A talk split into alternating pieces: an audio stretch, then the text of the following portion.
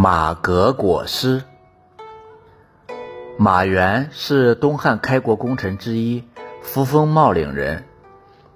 因功勋卓著，官任伏波将军，封新息侯。马援的祖先是战国时期赵国名将赵奢，赵奢号马服君。秦灭赵国以后，子孙为了避祸而改姓马。马援十二岁时，父亲去世。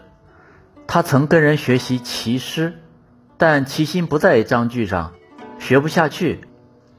于是他向长兄马况告辞，要到边郡去种田放牧。马况很开明，同意了他的意向，对马援说：“你是个大器晚成的人，真正的能工巧匠不会轻易的把没有雕琢好的玉石拿给别人看，你就按照自己的意愿做你想做的事吧。”后来，马援当了郡中的督邮。一次，他奉命押送一名囚犯到司命府，囚犯身有重罪，马援可怜他，私自将他放掉，自己则逃往北郡。后来天下大赦，马援就在当地蓄养牛羊。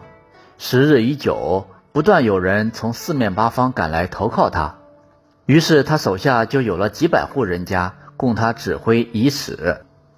他带着这些人游牧于陇汉之间。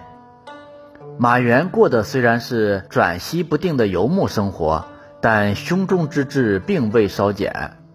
他常常对宾客们说：“大丈夫立志，穷当益坚。”意思就是大丈夫在穷困的时候立志应当更加坚定。后来，王莽篡夺了汉家的江山，西汉灭亡。随后，各地都相继爆发了农民起义。很多豪强也趁机割据。当时有三股势力最为强大，他们都极力拉拢马援。韦敖占据天水，自称西周大将军，对马援非常器重，任命他为绥德将军，让他参与军事机密，跟自己一起谋划决策，商定大事。此时，公孙述在蜀称帝，韦敖为决定去从，派马援去蜀地探听虚实。公孙述是马援的同乡，彼此关系很融洽。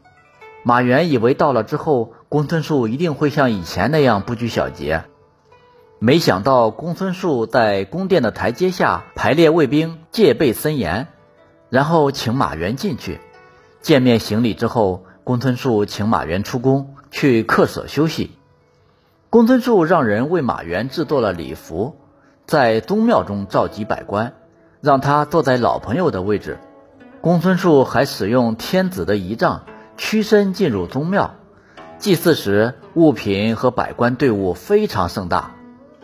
公孙述打算给马援封爵，任命他为大将军。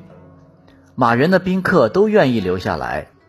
马援则认为天下胜负未定，公孙述不知道礼贤下士、招贤纳才，反而注重繁琐的小节，像个木偶人一样。这种人不能长久地留住天下的贤士，于是向公孙述告辞。回去以后，马援对韦敖说：“公孙述只是个井底之蛙，却妄自尊大。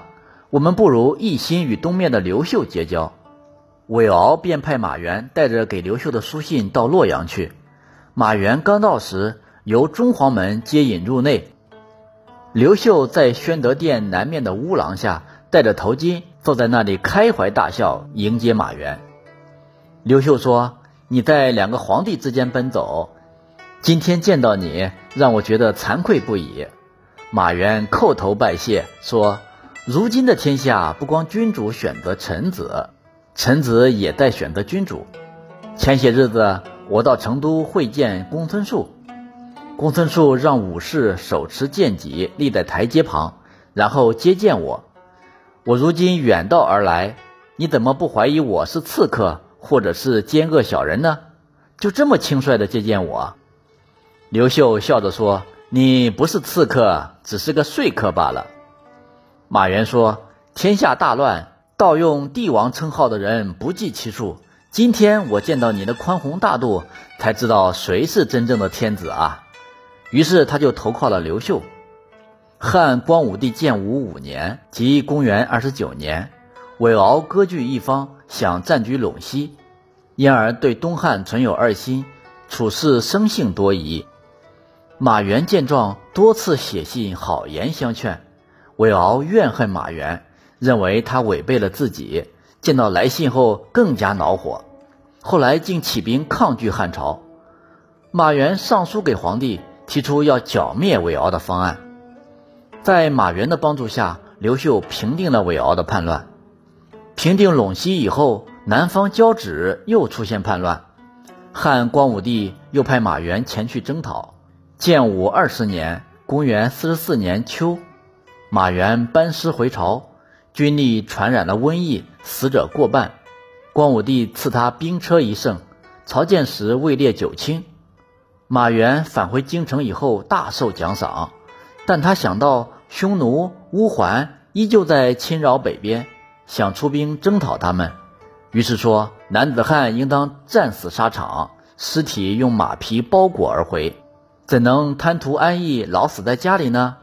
这就是成语“马革裹尸”的来源。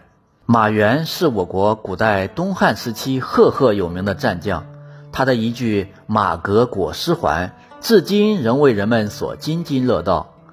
马援大半生都在安边的战事中度过，他为国尽忠，殒命疆场，实现了马革裹尸、不死床榻的志愿。他为国尽忠，令人钦佩，但他生前受到权贵的排挤，死后又遭到了严重的诬陷迫害，真的是让人叹息。